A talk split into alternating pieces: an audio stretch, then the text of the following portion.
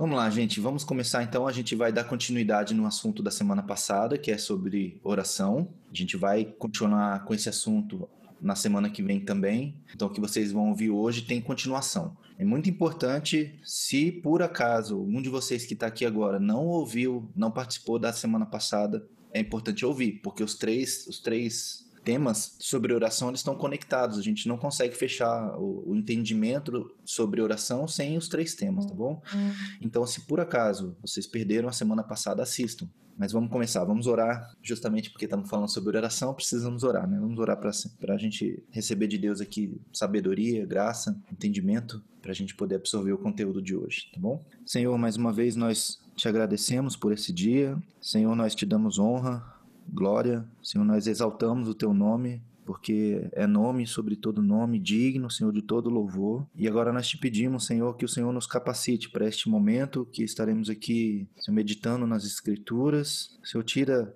as barreiras do nosso entendimento. Tira, Senhor, todo sofisma, todo pensamento que possa, Senhor, impedir a ação do Teu Espírito nas nossas vidas. Senhor, que as verdades bíblicas elas caiam no nosso coração e, Senhor, nós sejamos, Senhor, trabalhados pelo Senhor agora, transformados através do conhecimento bíblico e, Senhor, que não seja pela sabedoria humana, mas pelo poder do Senhor nas nossas vidas, que sejamos transformados. Senhor, nós te pedimos assim, em nome de Jesus. Amém.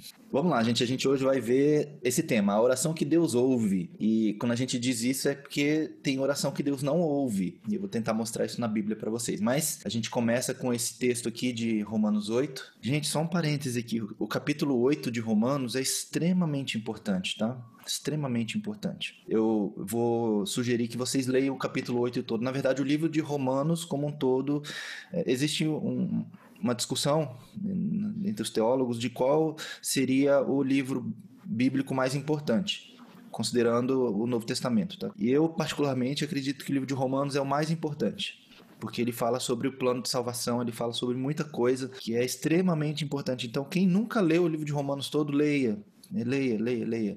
E dentro do livro de Romanos, o capítulo 8 é o mais importante. Existe uma, uma metáfora, a gente pode dizer assim, que a Bíblia é como uma, uma cordilheira, um conjunto de montanhas, né? Que você vai subindo, subindo, subindo até chegar no pico. E o pico seria o capítulo 8 de Romanos. Que esse capítulo aqui, a gente, é, é bonito demais. Eu não vou ler tudo aqui, já, já, já falei para vocês lerem, mas vale a pena ler, porque ele traz uma mensagem sobre o plano de salvação, assim, de forma muito completa. É muito, muito, muito bonito mesmo. Fica a dica aí. Mas a gente vai ler o verso 27, 26 e o 27. Diz assim: da mesma maneira, também o Espírito, e aqui é Espírito com letra maiúscula, então é o Espírito Santo, o Espírito nos ajuda em nossa fraqueza, porque não sabemos orar como convém, mas o próprio Espírito intercede por nós com gemidos inexprimíveis. E aquele que sonda os corações sabe qual é a mente do Espírito, porque intercede pelos santos de acordo com a vontade de Deus. Eu vou detalhar esse texto aqui já já, mas aqui já tem,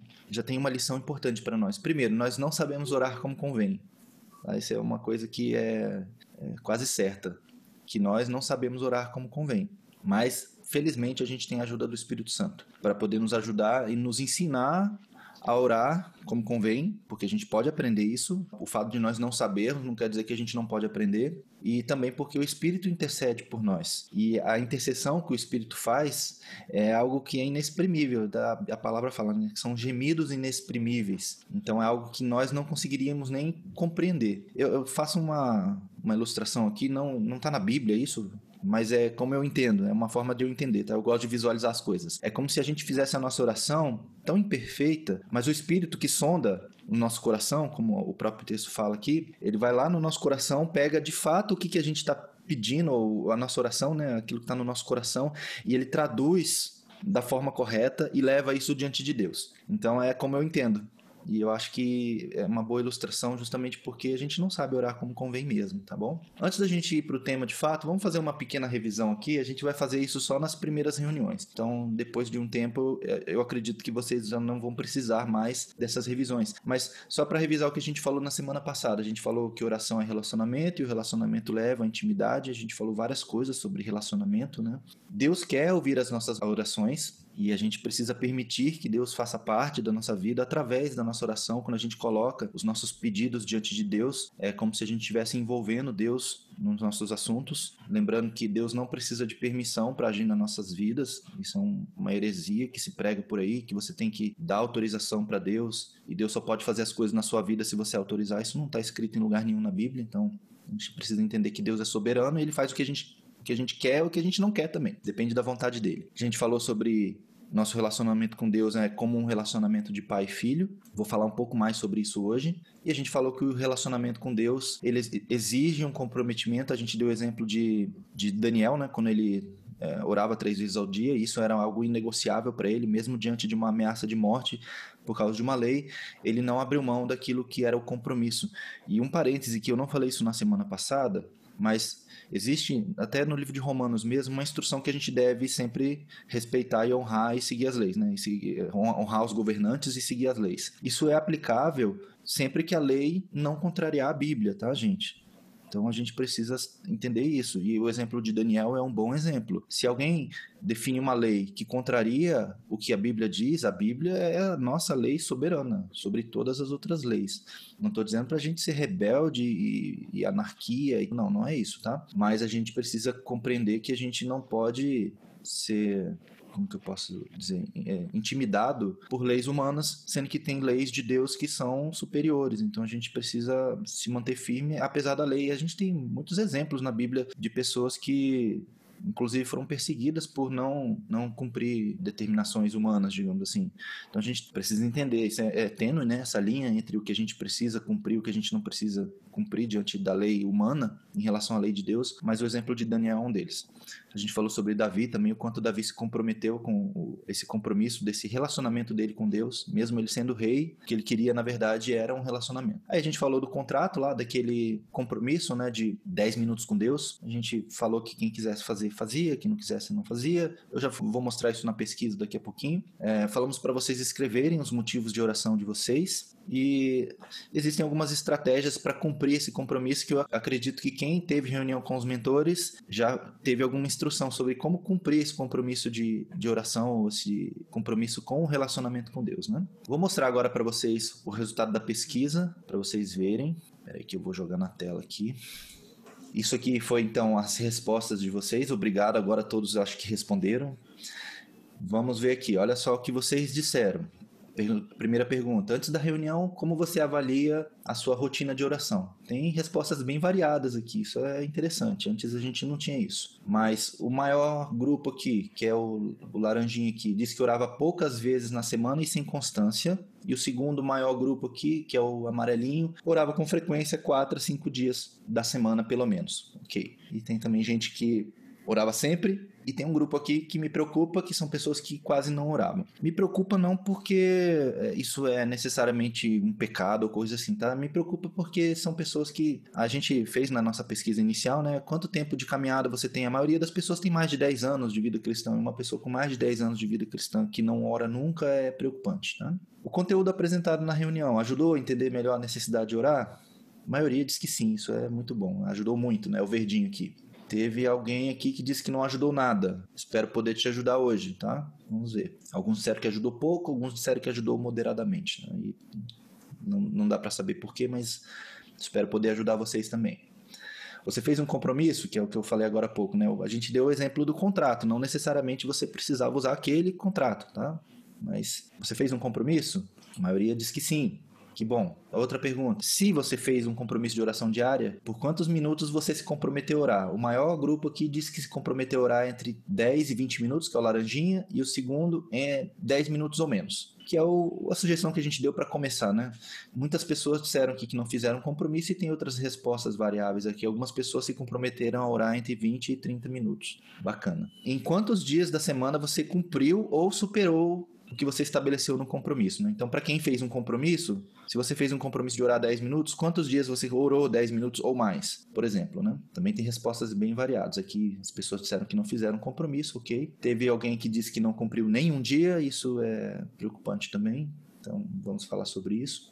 Uma boa parte disse que todos os dias conseguiu, olha que legal. Quatro a seis dias, um a três dias aqui também a gente precisa trabalhar. Independente de você ter assumido um compromisso diário de oração, após ter participado da reunião, você acredita que passou a orar mais? Essa aqui é uma pergunta muito importante, é mais importante que as outras aqui. As outras é só para a gente ver como o grupo está se comportando em relação ao entendimento do assunto, ao comprometimento com o assunto da oração e assim por diante. Mas essa daqui é uma pergunta que realmente para mim é importante. Se você orou mais, passou a orar mais, 83% disse que passou a orar mais. Isso para mim já tem um valor muito grande. Essa outra pergunta aqui é interessante. Você escreveu seus motivos, conforme sugerido? A maioria diz que não, não escreveu escreveu. Eu já vou tocar nesse assunto, tá bom? Você acredita que ter alguém acompanhando seu progresso ajudou? Algumas pessoas, na, na hora que responderam o questionário, disseram que ainda não tinham tido a reunião com o mentor. Pode ser que esse grupo que respondeu aqui ontem teve reunião, tá? Então pode ter mudado essa, essa estatística aqui. Isso aqui não é, nem é tão importante. Para mim é mais importante o, o, quem já teve de fato uma reunião, né? 70% diz que ter alguém acompanhando ajudou. 10% ainda não percebeu diferença em ter alguém acompanhando ou não. Ok, sem problema, tá, gente? E essa aqui é a pergunta que, para mim, é mais importante. Se você ainda não conseguiu iniciar uma vida de oração consistente, qual é o motivo disso?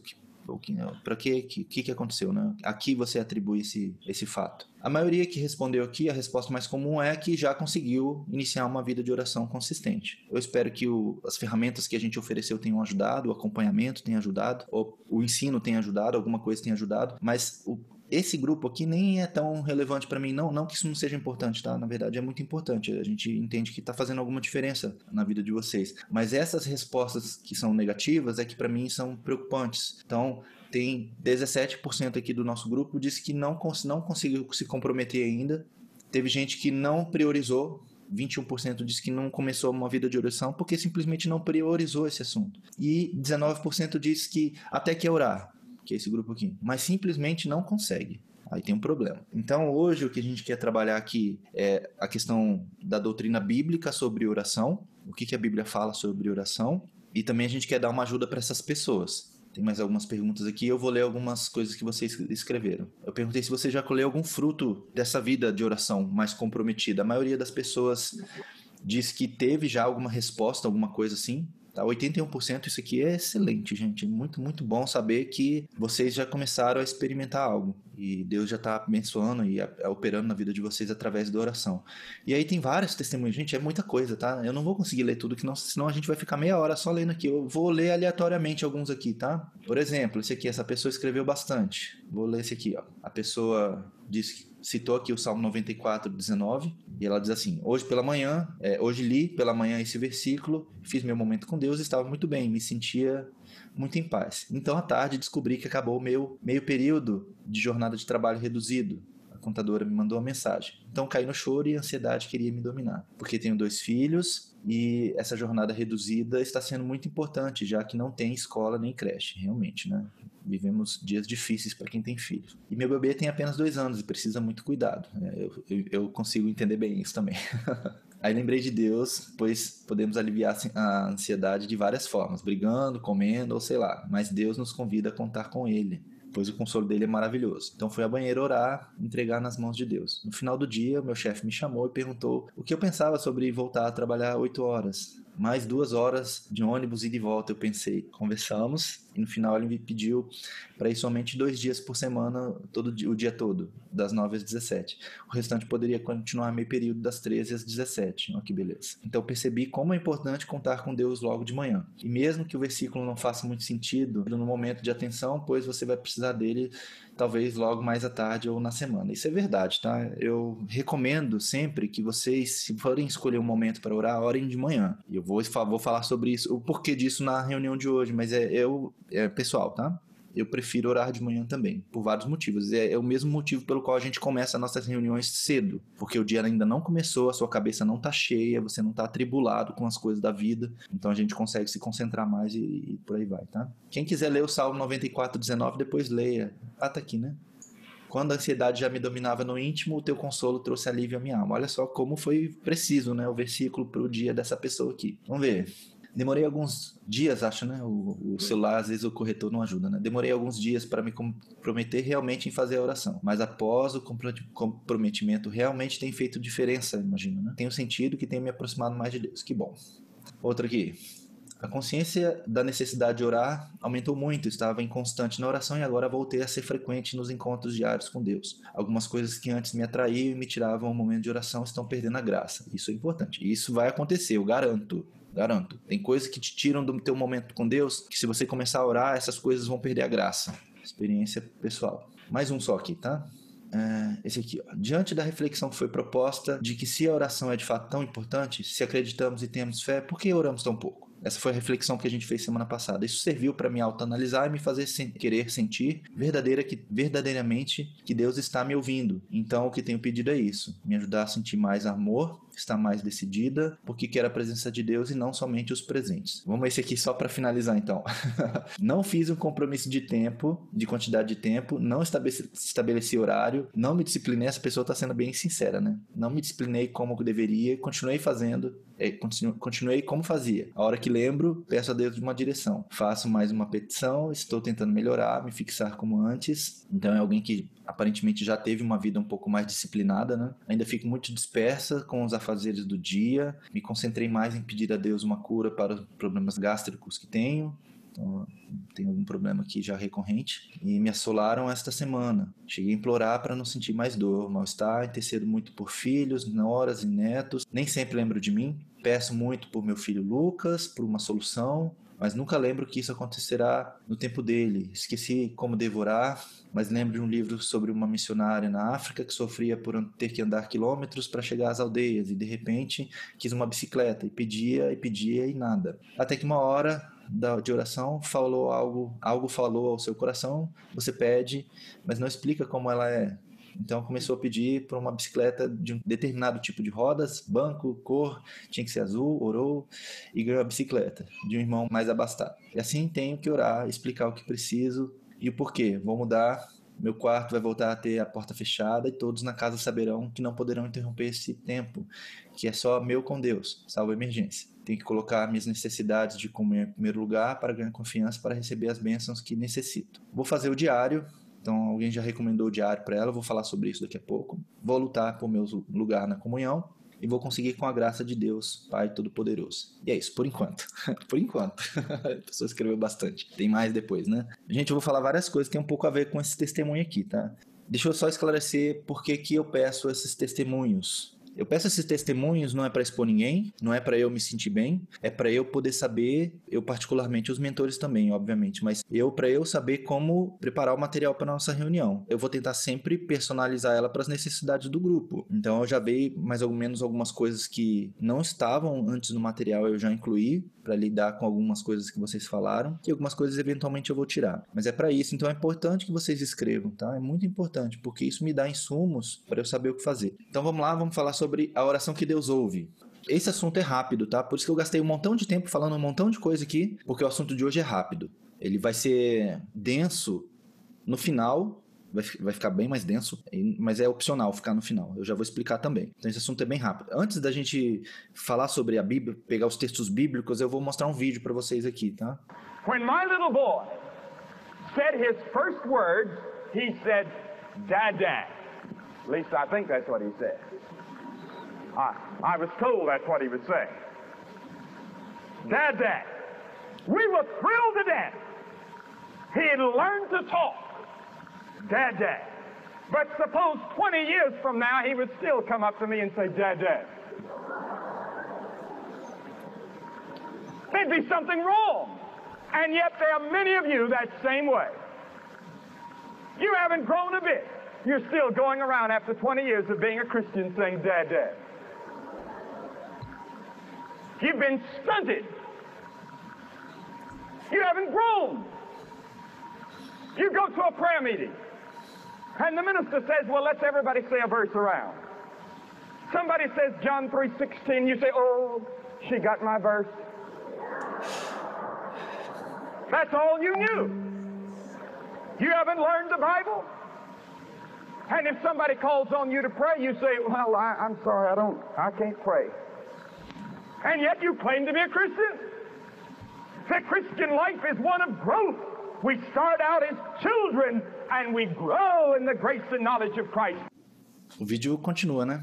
Eu só pus um trechinho, só um minuto do vídeo. É uma pregação de cinquenta e poucos minutos. É Billy Graham, esse aqui, eu não sei quem conhece ele não, mas foi um dos maiores missionários que já existiram. Mas ele traz aqui, nessa, sermão dele aqui, muitas coisas muito importantes. E eu vou falar uma coisa com bastante franqueza aqui. Eu gostaria de ter ouvido sermões assim na minha caminhada. Infelizmente, a gente não ouve tanto quanto a gente deveria essas mensagens de exortação. A palavra exortação ela tem uma conotação pesada para nós, como se fosse uma bronca, né, uma correção, mas é o que a Bíblia ensina a gente a fazer. Tá? Depois, quando a gente falar sobre a Bíblia, eu vou falar muito sobre isso. E a pergunta para nós aqui é essa aqui, ó. O quanto nós já crescemos? Ele ali, ele falou assim, né? Se cada um tivesse que citar um verso bíblico, o que, que você citaria? Alguém aqui sabe o que é João 3,16, por exemplo?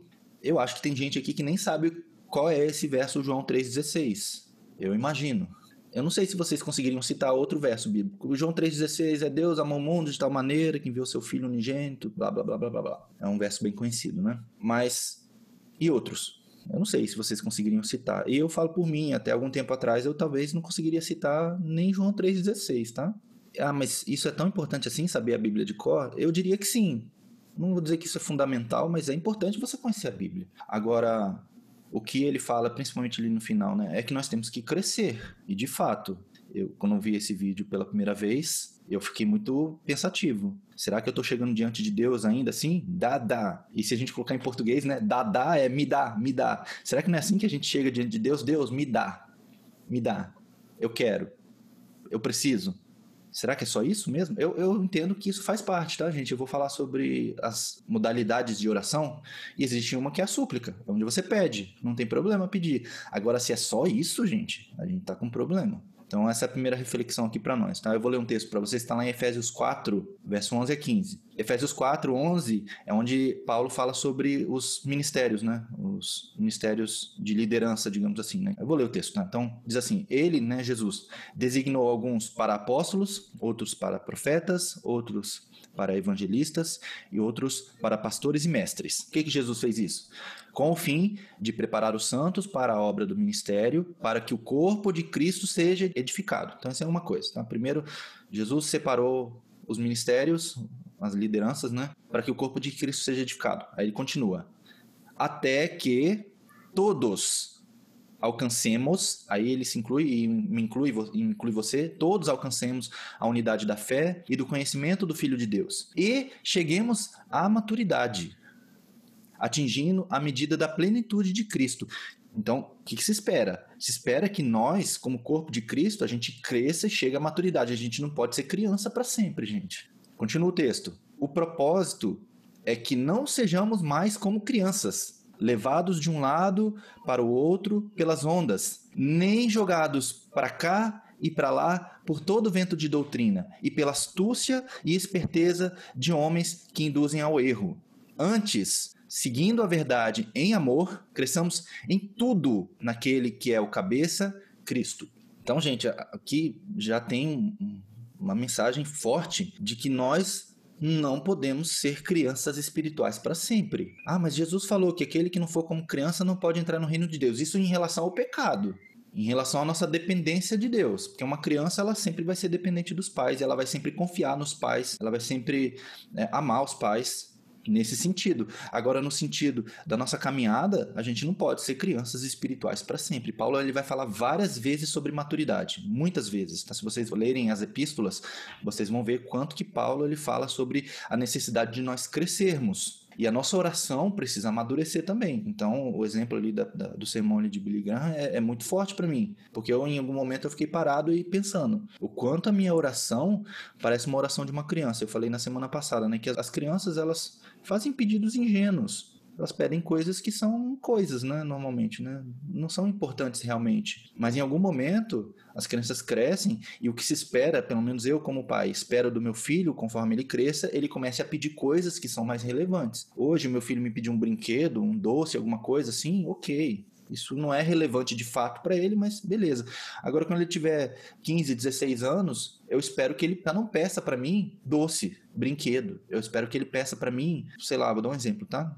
Pai, quero falar inglês, me pague um curso de inglês para mim. Por exemplo, tô dando um exemplo, tá?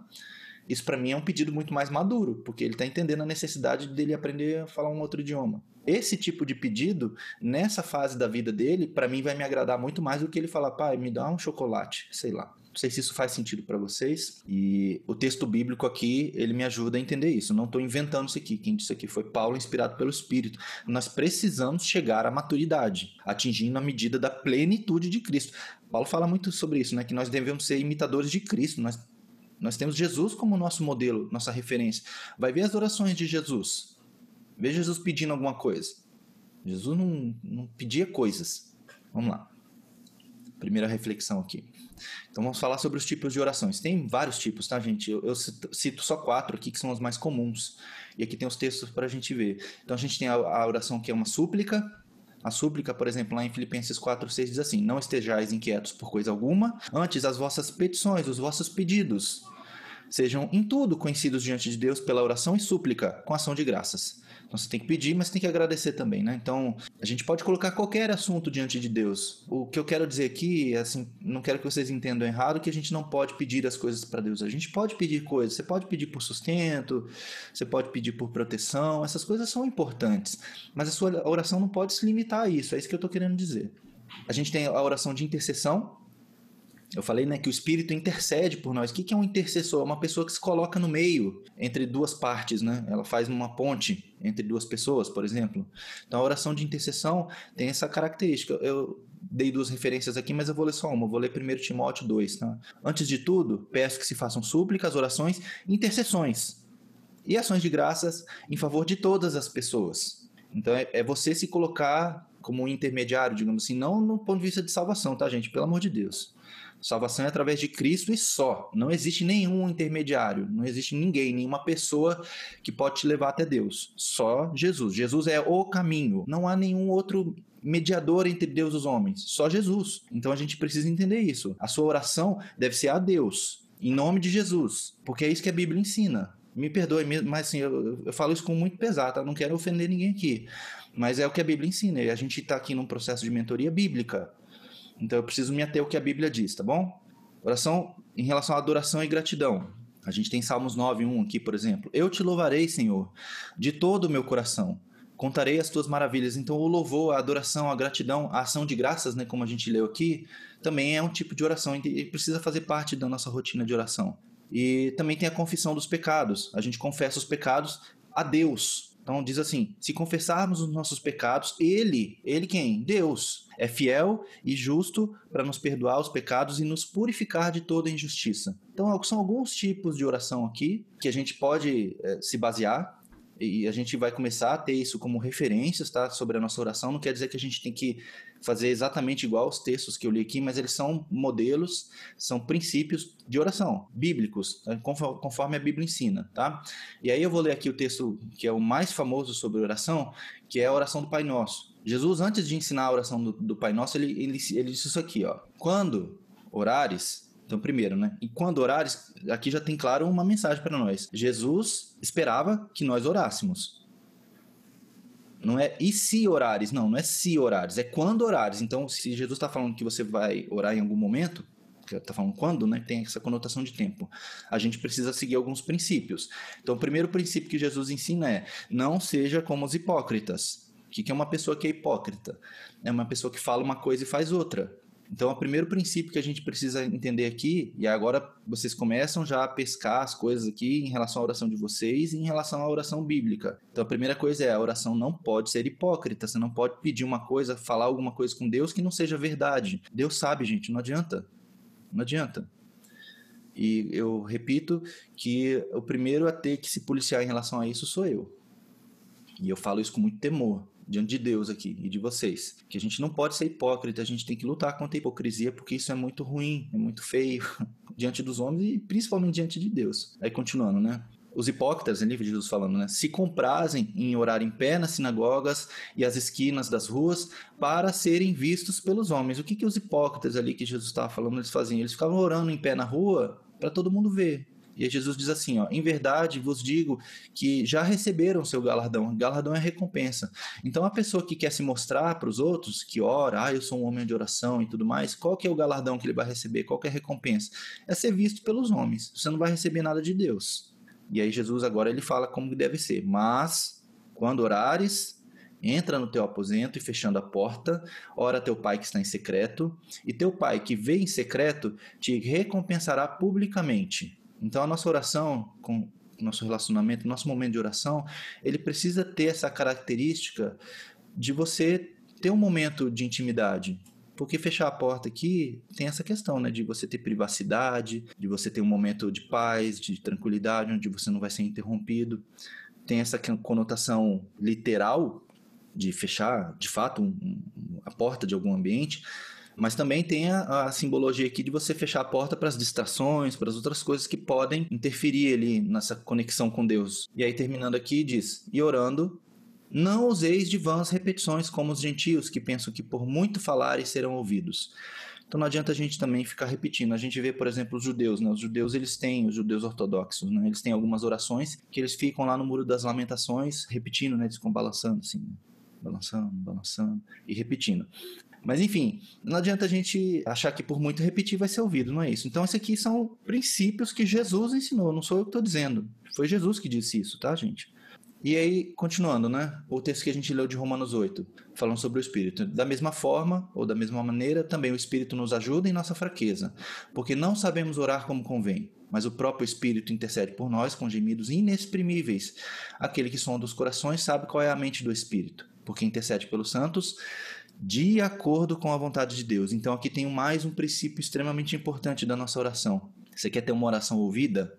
Ore de acordo com a vontade de Deus. Não adianta você pedir para Deus algo que vai contra a própria vontade dele. Eu, eu dei o um exemplo na semana passada. Se meu filho me pedisse uma coisa que é contra a minha vontade, por exemplo, eu dei o exemplo dele pedir para dirigir o meu carro. Eu não vou ouvir esse tipo de pedido. Não, não vou atender. Por quê? Porque não é bom para ele e não é minha vontade que ele se prejudique. Então, se você ora por alguma coisa que não é a vontade de Deus, não espere ser ouvido. Mais um texto que fala a mesma coisa. 1 João 5, 14 e 15 diz assim: Esta é a confiança que temos ao nos aproximarmos de Deus. Se pedirmos alguma coisa de acordo com a sua vontade, ele nos ouve. Então, isso aqui, mais uma vez, não sou eu que estou inventando. Isso está escrito na Bíblia sim. E se sabemos que ele nos ouve em tudo que pedimos, sabemos que temos o que dele pedimos. O que João está ensinando aqui é o seguinte: se você fizer uma oração de acordo com a vontade de Deus, ele vai te ouvir e você vai receber, porque é a vontade de Deus. Eu dei o exemplo do meu filho ali, a hora que ele crescer, se ele eventualmente me pedisse um curso de idiomas, e isso está de acordo com a minha vontade, porque eu sei que é bom para ele, eu faria, assim, eu como um pai humano que falha, eu faria o possível para dar isso para ele. E Deus, que é todo poderoso, pode fazer qualquer coisa. Então, se você pede algo para Deus que está de acordo com a vontade dele, pode esperar que você vai receber. Talvez não na hora que você quer. Porque se meu filho me pedisse hoje um curso de idioma, por exemplo, ele tem seis anos. Talvez hoje não faça tanto sentido para ele um curso de idioma como daqui a 10 anos, quando ele tiver 16 vai fazer muito mais sentido ele é, fazer um curso mais específico quando ele for um pouco mais maduro, já tiver um pouco mais de conhecimento. É, Estou dando um exemplo aqui, tá, gente? Eu sei que as crianças começam a aprender, a aprender idioma cedo na escola. Eu estou dando só um exemplo. Pode ser um curso de programação de computador, sei lá, qualquer outra coisa. Por mais que ele peça isso hoje, hoje talvez não seja um momento mais adequado para ele receber. Então eu vou esperar até um momento onde ele tenha maturidade para lidar com isso. E aí quando chegar esse momento, eu vou atender. Isso eu como pai. Deus, eu imagino que vai fazer a mesma coisa conosco. Eu dei o exemplo de Zacarias e Isabel, quando oraram por um filho. Deus não atendeu. Por mais que fosse algo bom para Isabel e Zacarias, e por mais que fosse a vontade de Deus, Deus esperou o momento certo para poder ouvir a oração deles que foi o momento onde Jesus ia nascer. Então Jesus nasceu seis meses depois, mais ou menos, de João Batista. Então eles eram primos, né? Então eles viveram na, mais ou menos na mesma época, mas João veio antes de Jesus, justamente porque João seria aquele que seria a voz que clama no deserto, que ia anunciar o Messias. O Messias está vindo, se arrependam. Então foi na hora certa. E a gente precisa entender isso. Mas, se a gente ora de acordo com a vontade de Deus, a gente tem a garantia de receber o que a gente pede. Porque está escrito aqui, né? Sabemos que temos dele o que pedimos. Mais uma. João 15, 7. Jesus falando: Se vocês permanecerem em mim e as minhas palavras permanecerem em vocês. O que, que são as palavras de Jesus? São as orientações dele, as ordens dele, os conselhos dele.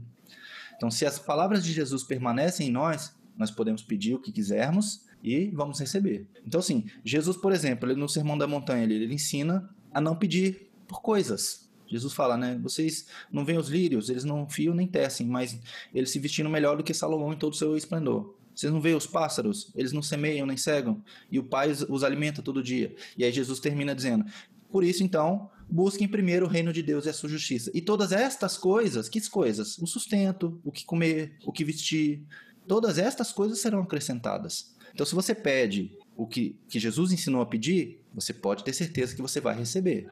Agora, pedir o contrário, espere não receber, porque não é a vontade de Deus. Mais um texto. Vocês cobiçam coisas. É, desculpa, esse aqui é Tiago 4, 2 e 3. Vocês cobiçam coisas. Coisas, tá? Veja que está dizendo coisas. Vocês cobiçam coisas e não as têm. Matam, invejam, mas não conseguem obter o que desejam, que são coisas. Vocês vivem a lutar e fazer guerras. Não têm porque não pedem. E quando pedem, não recebem, pois pedem por motivos errados, para gastarem seus prazeres. Então, a exortação de Tiago aqui tem duas vertentes. Tem primeiro, não tem porque não pede. E quando pede, pede errado. Então a gente também não pode pedir coisas egoístas, gente. A nossa oração não pode ser egoísta. A gente não pode querer as coisas para nós apenas. Você pode pedir as coisas, como eu falei, né? Você pode pedir por sustento, por proteção. Não faz mal. Isso não tem problema. Necessariamente não é pecado você pedir essas coisas, mas se é pelo motivo errado, não espere receber. Se é para gastar em seus prazeres, não espere receber.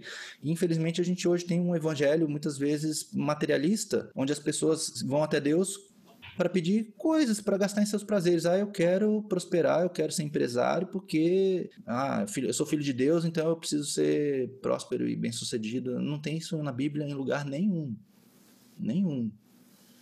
Então, pedir por essas coisas, não espere receber. Eu não estou dizendo que Deus não pode fazer. Deus pode fazer o que Ele quiser. Ele pode te encher de dinheiro. Mas não é isso que a gente deveria pedir. Se tiver dentro do propósito de Deus que você prospere e você fizer a sua parte, você vai prosperar. Mas não é isso uma, uma coisa que você pode é, exigir de Deus. Eu, ah, eu vou, vou declarar que eu vou ser rico e famoso e não, não tem isso na Bíblia. Não sei se eu, eu tô pegando muito pesado aqui, gente, mas é porque eu, vou fazer um parêntese aqui rapidinho. Eu não sei se não sei se é conveniente eu falar isso agora, mas eu, eu sinto que eu tenho que falar. Eu tô bastante, é, assim, o temor de Deus está sendo uma coisa muito grande em mim. Tá? Esses últimos dias, principalmente em relação a várias coisas e inclusive em relação à mentoria. Porque, gente, eu não sei se vocês estão percebendo, os sinais do fim estão se cumprindo.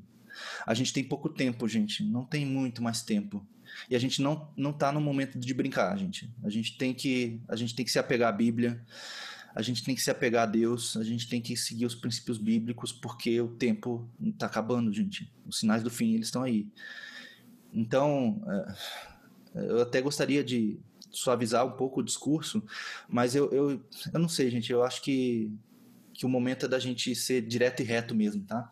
E eu espero não estar ofendendo ninguém aqui, de coração mesmo. Deus sabe o temor que eu tô aqui, eu tô nervoso até.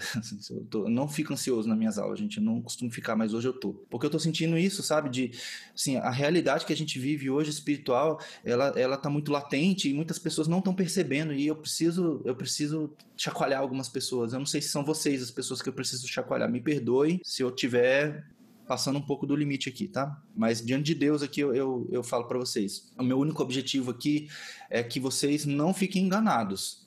E a Bíblia está aqui para me dar suporte nessas coisas que eu estou mostrando para vocês. Que a gente, se a gente quer se aproximar de Deus, a gente tem que fazer isso direito, gente. Não é de qualquer jeito. E o beneficiado somos nós, tá bom? E a pergunta para nós agora. Eu, mais uma vez, eu me incluo. Como é a sua oração? E aí, a, a, pergunta que eu fiz antes, né, que vocês responderam lá, a maioria das pessoas disse: não, a minha, a minha oração segue os princípios bíblicos. Eu espero que sim, de verdade, tá? Eu espero que sim. Mas com essa pouca exposição bíblica que eu fiz aqui, eu espero que talvez algumas coisas vocês já queiram mudar. Por isso que eu falei para vocês, reescrever os motivos de oração de vocês talvez seja importante.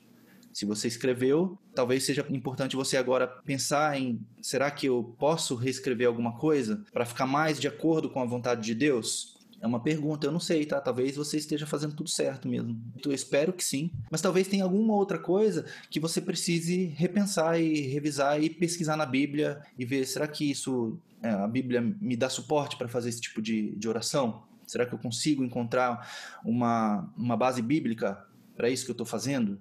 E a gente precisa a gente precisa ter a Bíblia como referência sempre, gente. Se a gente vive o cristianismo e o cristianismo ele caminha sobre o alicerce do que foi escrito pelos apóstolos, pelos profetas e tudo mais, a gente precisa basear a nossa vida na Bíblia, inclusive a nossa oração. E aí eu tenho algumas dicas aqui. Como orar o que é a vontade de Deus? Porque essa é a grande pergunta, né? Porque a gente leu ali que se a gente ora de acordo com a vontade de Deus, a gente é ouvido. Então a primeira coisa é o que eu acabei de falar, orar a palavra de Deus. Você pode repetir, digamos assim, algumas orações que estão na Bíblia? Sim, eu acho que sim. Por exemplo, a oração do Pai Nosso, que está lá em Mateus 6 também, que a gente vai ler daqui a pouco, é um exemplo. Não tem problema você orar a oração do Pai Nosso, não tem nenhum problema. Na verdade, é o modelo de oração para nós. Então você pode se basear nela. Mas há outras orações, outros pedidos que foram atendidos. Na semana passada eu, eu mostrei alguns para vocês, né? algumas orações inusitadas, que são modelos para nós também, porque Deus ouviu essas orações. Então você pode pegar essas orações, ver o que está por trás dessa oração, qual é o princípio que está por trás dela. E todos os os exemplos que eu trouxe para vocês semana passada, as orações foram ouvidas porque estavam de acordo com a vontade de Deus. E no decorrer do texto, se você ler a história, você vê que de fato aquilo foi bom. Por exemplo, Ana, quando pediu por Samuel, estava dentro da vontade de Deus aquilo? Estava. Por quê? Porque Deus queria um sucessor para Eli. E foi Samuel. Então, Ana, quando pediu por Samuel, ela se encaixou exatamente na vontade de Deus. E naquele momento, no momento certo, Deus ouviu a oração dela. E todos os outros exemplos que eu trouxe para vocês, se vocês forem analisar, vocês vão ver que todos estavam de acordo com a vontade de Deus. Você vai vendo o desenrolar da história, você vê que era realmente plano de Deus que aquelas coisas acontecessem. E através da oração que foi feita, Deus fez o que deveria fazer, o que queria fazer. Então, essa é a primeira coisa. Segunda coisa que eu já falei é não há oração egoísta na Bíblia. Se você for ver as orações que foram feitas na Bíblia, e por exemplo os exemplos que eu dei ontem, ontem não, desculpa, na semana passada, vocês vão ver que todas as orações eram por, não eram uma oração individual, não era uma oração egoísta, egocêntrica, onde você se coloca no centro da oração. Mais uma vez, você pode sim pedir as coisas para você, porque são importantes para você, mas precisa ir além disso também. E na oração do Pai Nosso a gente vai ver isso, eu já vou mostrar para vocês. Não há hipocrisia na oração e a gente precisa orar com fé. E aí tem alguns textos sobre isso. A gente tem uma temática dentro da mentoria que fala só sobre fé, e talvez a gente explore isso um pouco melhor nessa, nessa temática, tá? Mas eu já vou trazer algumas coisas aqui. Mateus 21, 22, Jesus dizendo assim, ó, tudo que pedirdes em oração, crendo, o recebereis. E assim, só um cuidado aqui, tá? Esse versículo está isolado do contexto, mas eu acabei de falar, né? Que tudo que pedir, de acordo com a vontade de Deus. Também não vou pedir coisas que não estão com a vontade de Deus, porque não, não adianta eu crer que algo pode acontecer se é fora da vontade de Deus. Né? Então, os princípios eles estão caminhando em paralelo aqui, tá bom? Então, se você pede alguma coisa que está de acordo com a vontade de Deus, se você crê, então você vai receber. Tiago 1, 5 a 8 é a continuação do texto de Tiago que eu li antes ali. Ele diz assim: Se algum de vocês tem falta de sabedoria, peça a Deus, que a todos dá livremente e de boa vontade, e lhe será concedida. Então aqui é um pedido de algo que é bom, que é a vontade de Deus, e Deus dá de livre e espontânea vontade, de bom grado, eu diria, né? Só que aí continua aqui com o alerta. Peça, porém, com fé, sem duvidar, pois aquele que duvida é semelhante à onda do mar, levada e agitada pelo vento. Não pense tal homem que receberá coisa alguma. Aí aqui, Tiago, quando ele está falando, ele já saiu da especificidade, né? Onde ele estava falando sobre fé, sobre sabedoria, desculpa. Agora ele já não está falando só sobre pedir sabedoria, ele está falando sobre pedir qualquer coisa. Então ele diz assim, ó, não pense homem que receberá coisa alguma do Senhor por quê? Porque é alguém que tem a mente dividida e é instável em tudo que faz. Então, quem não tem fé, se você pede alguma coisa para Deus, você está instável, é, você está dividido. Então, não adianta você pedir isso para Deus, você precisa realmente crer que Deus pode fazer o que ele diz que pode. A pergunta da semana passada, e até alguém comentou ali, né, que aquela reflexão: se a oração é tão boa, é tão legal, por que, que a gente não ora? Talvez tenha um pouco disso aqui. Aí a pergunta, talvez a minha oração não é atendida porque eu não estou orando com fé suficiente. Então o que eu digo para vocês é: se vocês ainda não sentem que tem fé suficiente para crer que Deus pode fazer alguma coisa através da oração, peça fé. Peça fé. Tiago deu um exemplo, peça sabedoria, se você tem falta de sabedoria. Mas eu entendo que você poderia substituir sabedoria por fé. Se você tem falta de fé, peça a Deus, porque fé é dom de Deus. Lá em Efésios 2 a gente vê isso com bastante clareza. Então a gente pode pedir por fé também. Se você ainda está precisando dessa medida além, peça a Deus, peça a Deus, e Deus vai te dar. E essa convicção de que Deus pode fazer as coisas que a gente acha que Ele pode fazer, ela vai, sair do achismo para convicção, vai acontecer na sua vida, tá bom? Continuando aqui, Tiago ainda. A epístola de Tiago eu gosto bastante. Tiago 5, 16 a 18 diz: Portanto, confessem os seus pecados uns aos outros e orem uns pelos outros para serem curados. A oração do justo é poderosa e eficaz. A gente precisa internalizar isso e crer que a oração é eficaz, gente. A gente precisa mesmo. E aí Tiago ele dá um exemplo. Ó. Elias, o profeta, era humano como nós. Ele orou fervorosamente para que não chovesse e não choveu sobre a terra durante três anos e meio. Orou outra vez e o céu enviou chuva, e a terra produziu seus frutos. Essa história de Elias é, é bem conhecida, quando ele orou para que não chovesse, e teve todo um, um, contexto ali. Depois teve o desafio contra os profetas de Baal, e depois disso voltou a chover. A oração que Elias fez, né? Você pensa assim, nossa, por que, que Elias orou para que não chovesse, né? É porque era um juízo de Deus sobre a nação. Então Elias orou uma coisa ruim, entre aspas, mas é porque era a vontade de Deus. Deus precisava corrigir o comportamento do povo que estava é, voltado para a adoração de ídolos, para a adoração de deuses estranhos. No caso ali era Baal e Astarote, né, que também estava ali no, no, meio, ali, infiltrado no povo. Então Deus precisava corrigir o povo. A gente tem que lembrar que a disciplina de Deus é algo bom e às vezes ela é sofrida mesmo. Então quando Elias orou para que não chovesse, ele orou a vontade de Deus. Mas ele orou fervorosamente. E aí Deus atendeu a oração dele. E aí veio a correção sobre o povo. Imagine você num, num lugar, numa cultura, onde basicamente o sustento das pessoas é o campo, é a agropecuária, é a criação de animais e as plantações. Se ficar sem chover três anos é, é terrível, né? Então, naquele momento ali de três anos de seca, foi, foi um momento extremamente difícil para a população ali, para o povo. E é um juízo de Deus. Mas depois que o juízo de Deus teve toda a história né, dos profetas, os profetas de Baal foram mortos e tudo mais, o povo falou só o Senhor é Deus, só o Senhor é Deus. Aí sim, agora o povo se arrependeu, agora sim está pronto para receber agora de volta a bênção de Deus. E aí Elias orou outra vez e choveu. Então é uma história bem interessante e aqui mostra que Elias era homem, era humano como nós. Elias não era especial, ele não era ninguém, assim, humanamente falando, né, diferente. Ele era um pecador também, como nós, mas era uma pessoa que tinha um relacionamento íntimo com Deus e entendia qual que eram as ordens de Deus, entendia qual era o propósito de Deus e se colocou ali à disposição de Deus para ser profeta. Né? Então, Elias é um, uma figura muito importante na, na Bíblia. Então, até aqui a gente falou bastante sobre, sobre esses princípios que a gente pode aplicar na nossa oração.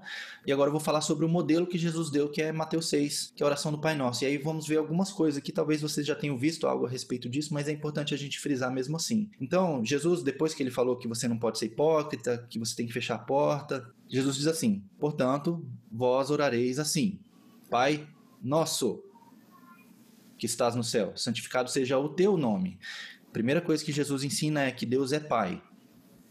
E se você vai ver a trajetória de Jesus, sempre que Jesus se refere a Deus, ele se refere a Deus como Pai.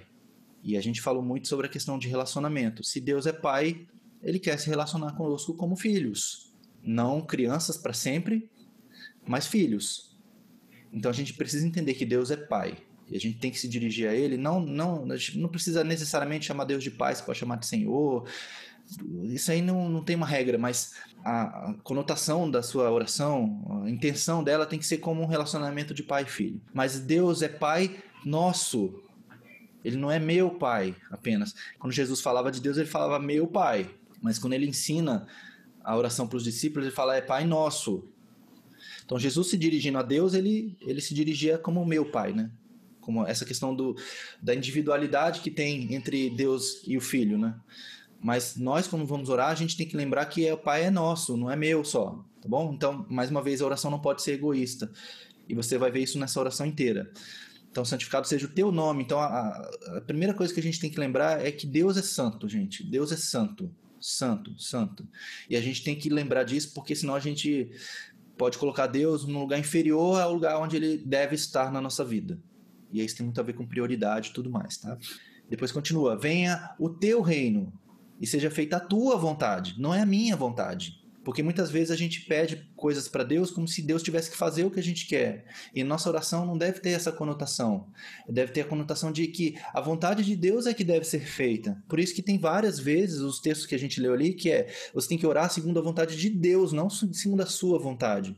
A gente precisa orar por isso, gente. É muito difícil a gente pedir a vontade de Deus, porque a gente sabe, e eu falo por mim, muitas vezes a gente está errado nos nossos caminhos e a gente fica até com receio de pedir que Deus faça a vontade dele, porque a vontade dele, às vezes, ela vai, vai ser contrária ao que a gente quer. Mas, se a gente quer amadurecer, se a gente quer crescer, a gente precisa, eu vou dizer que é uma palavra que eu não sei se é a melhor, tá? Mas a gente precisa ter a coragem de pedir que Deus faça a vontade dele. E muitas vezes a vontade dele vai ser contrária à nossa. E a gente precisa querer isso. Mas olha só, é a vontade de Deus como ela é no céu. Vou ler de novo: Venha o teu reino, seja feita a tua vontade, assim na terra como no céu. Ou seja, faça aqui na terra, na minha vida, como é no céu. E no céu a vontade de Deus é plenamente atendida. Os anjos obedecem às ordens de Deus integralmente, sem titubear nem um pouco, nem para a esquerda, nem para a direita. Os anjos eles cumprem exatamente a vontade de Deus. E a gente precisa isso, gente. A gente precisa querer fazer exatamente o que Deus quer que nós façamos. E é muito difícil, eu sei, mas faz parte do nosso crescimento a gente obedecer às ordens de Deus e querer a vontade dele na nossa vida também. E aí continua: O pão nosso de cada dia nos dá hoje. Então aqui tem um princípio. Primeiro, o sustento para nós é muito importante, você pode pedir ele, mas não peça só para você. Tem tantas pessoas passando por necessidade, peça pelas outras pessoas também. E o pão é de hoje só o sustento, as coisas que são mais materiais, você pode pedir. Mais uma vez, eu estou frisando muito nisso para não parecer que eu estou sendo legalista aqui ou qualquer coisa assim. Mas é para hoje. Você não precisa se preocupar com o amanhã. O amanhã é amanhã. E Jesus ensina: não, não se preocupem com o dia de amanhã. O Pai de vocês vai cuidar de vocês. Peça o sustento para hoje. E amanhã? Amanhã você pede de novo. Então aqui também tem esse princípio que a oração ela precisa ser diária. Se você pede pão hoje e é para hoje, amanhã você precisa pedir pão para amanhã também.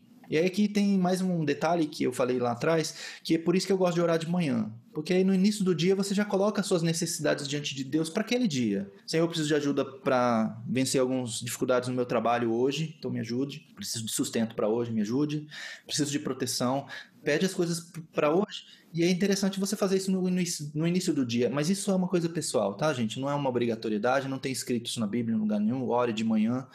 Ora na hora que você acha que é melhor para você mesmo, que você tem mais condição de dedicar esse tempo a Deus, mas é, a oração tem prazo de validade, entre aspas aqui, tá bom? Continuando. Perdoa-nos as nossas dívidas, assim como nós perdoamos os nossos devedores. Vejam, gente, a oração é sempre, sempre no plural. Não é só para mim. Posso pedir para mim, mas posso pedir para os outros também, a questão da intercessão. E aí terminando.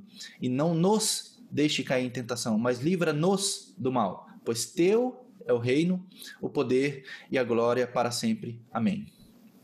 Então esse é o modelo. Não quer dizer que a gente tem que orar essa oração só. Não tem problema orar essa oração. Você pode orar a oração do Pai Nosso. Não tem problema nenhum. Mas aqui é um modelo. Então, se você pegar essa oração e aplicar os princípios que estão nela na sua oração, você provavelmente vai estar orando uma oração de acordo com a vontade de Deus. Tem, os outros, tem todos os outros exemplos que a gente mencionou das orações inusitadas, tem muitas outras, e aí você precisa ler na Bíblia esses exemplos para você ter como referência também de orações que Deus ouviu, e você pode se basear nelas para fazer a sua oração. E agora, para finalizar aqui, eu falei que esse tema era um pouco mais rápido, né? Reflexão, a gente precisa voltar a refletir sobre a nossa vida de oração eu já falei, né?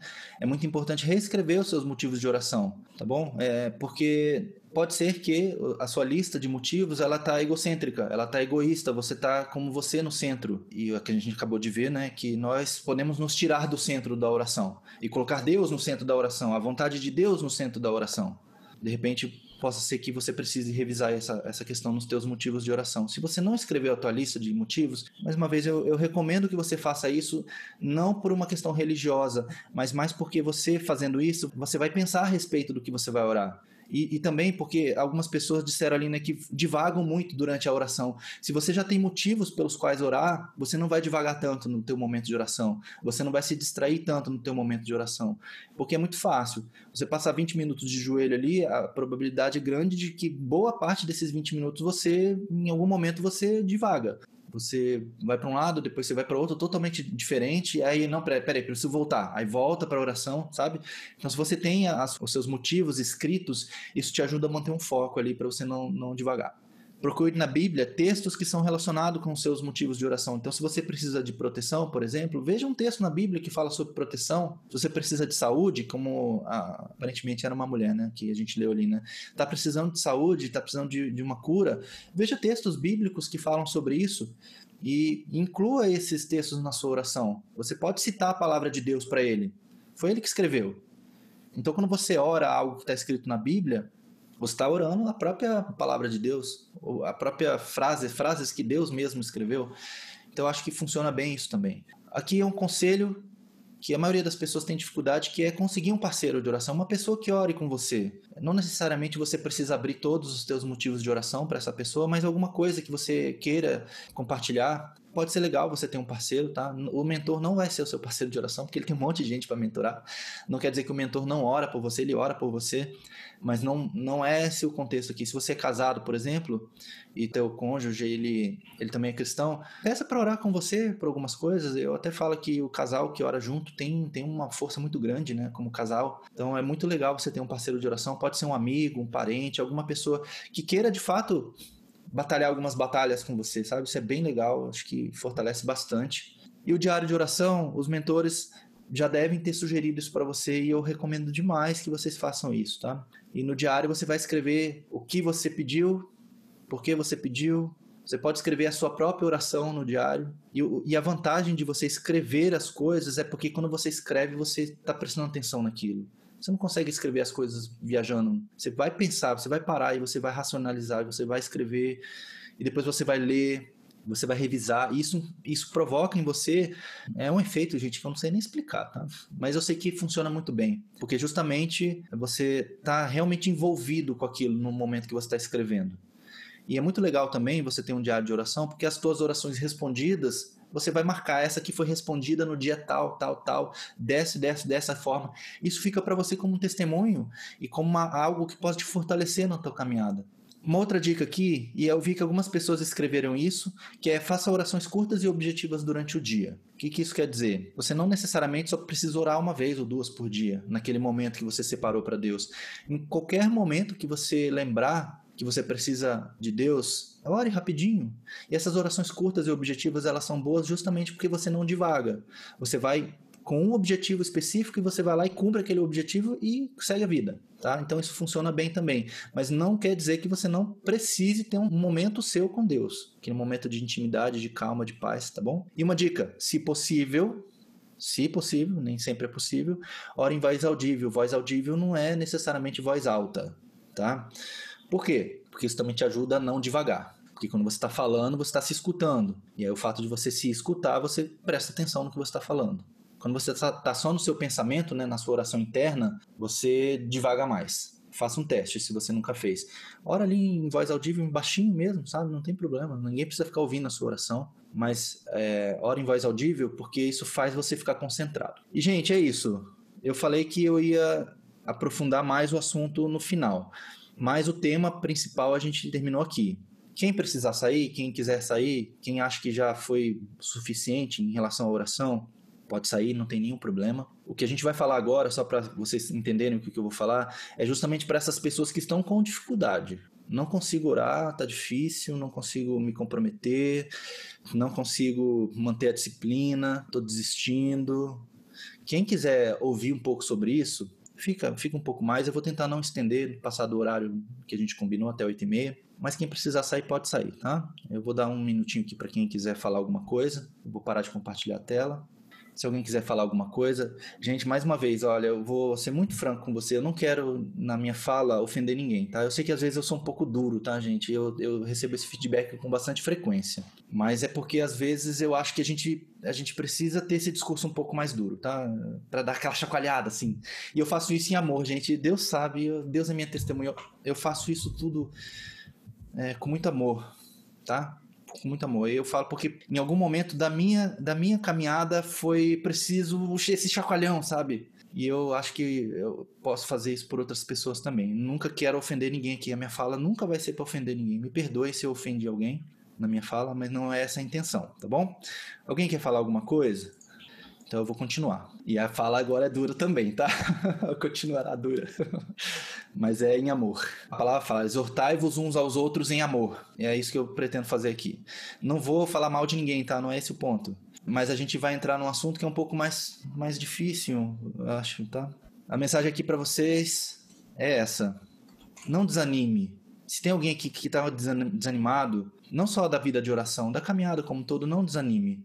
Mas falando especificamente da oração, é, essa frase que está aqui, eu escrevi até a letrinha pequena, até porque isso é um pouco pesado, né? Mas é uma verdade, gente, é uma verdade espiritual. Nós temos um inimigo que conhece o poder da oração. E o poder da oração não é a sua oração. É o poder de Deus através da sua oração. A gente leu lá Tiago falando que a oração de um justo tem poder e é eficaz. Mas não é porque nós temos poder, porque Deus opera através da nossa oração. O inimigo conhece isso. E nós? Será que nós temos consciência do poder que essa oração tem? E uma frase que eu gosto é essa daqui, ó. A vida cristã, ela é um campo de batalha, não é um playground. Não é lugar para brincar, gente. E é por isso que eu tô com esse discurso pesado, porque eu cada vez mais eu sinto a necessidade de alertar as pessoas. Lá em Jeremias, é Jeremias ou Ezequiel agora, a gente é um dos profetas, eu não lembro agora. Depois eu pesquiso e falo, se alguém quiser pesquisar aí para me ajudar fala sobre o Atalaia, acho que, acho que é Ezequiel. Ezequiel. Mas fala sobre o Atalaia, que Deus alertando o profeta, dizendo assim: Eu tô te chamando para ser um Atalaia. O Atalaia é aquela pessoa que ficava no alto da muralha olhando para ver se os inimigos não estavam vindo. E Deus fala: Você é como um Atalaia. Se você tá vendo o perigo vindo, o inimigo vindo, e você não avisar as pessoas, o sangue dessas pessoas eu vou requerer de você.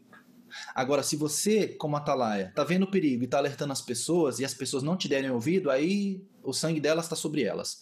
E, gente, isso me traz um temor muito grande.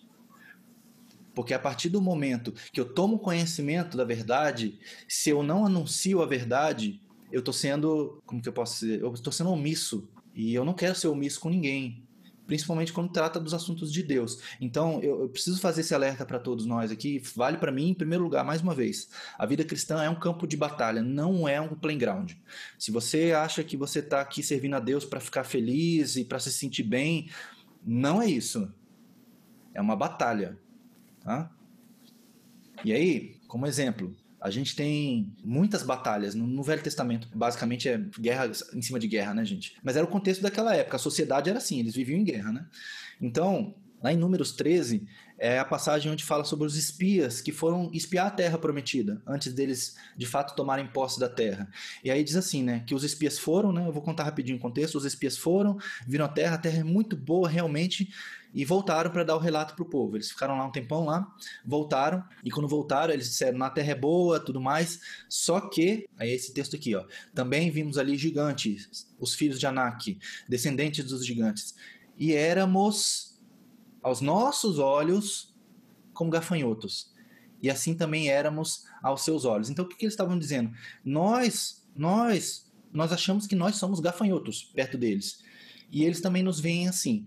Mas como é que eles sabem que os inimigos viam eles como gafanhotos? Eles não tem como ter certeza. Isso era a opinião dos espias. Dos dez, né? Porque dois, Josué e Caleb, eles se mantiveram firmes ali. Mas os outros dez, eles começaram a se diminuir diante dos inimigos ali. Porque eles eram grandes e tudo mais. E eles ficaram com medo. Mas será que era assim mesmo que os inimigos viam eles? Aí lá em Josué 2, no verso 9 e verso 11, é quando eles mandam os espias novamente ali em Jericó, e olha só o que que, o que, que Raabe, que era uma pessoa que era habitante de Jericó, falou para eles. Está no verso 9 até o verso 11.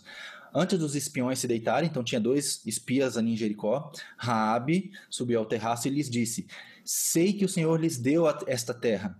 Vocês, vocês, judeus, vocês nos causam um medo terrível e todos os habitantes desta terra, Jericó, estão apavorados por causa de vocês. Pois temos ouvido como o Senhor secou as águas do Mar Vermelho perante vocês quando saíram do Egito, e o que vocês fizeram ao leste do Jordão com Seom e Og, os dois reis amorreus que aniquilaram. Quando soubemos disso, o povo, o povo que povo? O povo de Jericó ali, tá? Não é o povo de Deus. O povo desanimou-se completamente, e por causa de vocês, todos perderam coragem. Pois o Senhor, o seu Deus, é Deus acima nos céus e embaixo na terra. Olha a visão que o inimigo tinha de Israel. E olha a visão que Israel tinha de si mesmo. Veja como às vezes a gente enxerga as coisas da forma incorreta, totalmente oposta à realidade. Então os espias, quando foram lá, acharam que os inimigos estavam meio que fazendo pouco caso deles. Mas na verdade era o contrário. Os inimigos estavam morrendo de medo.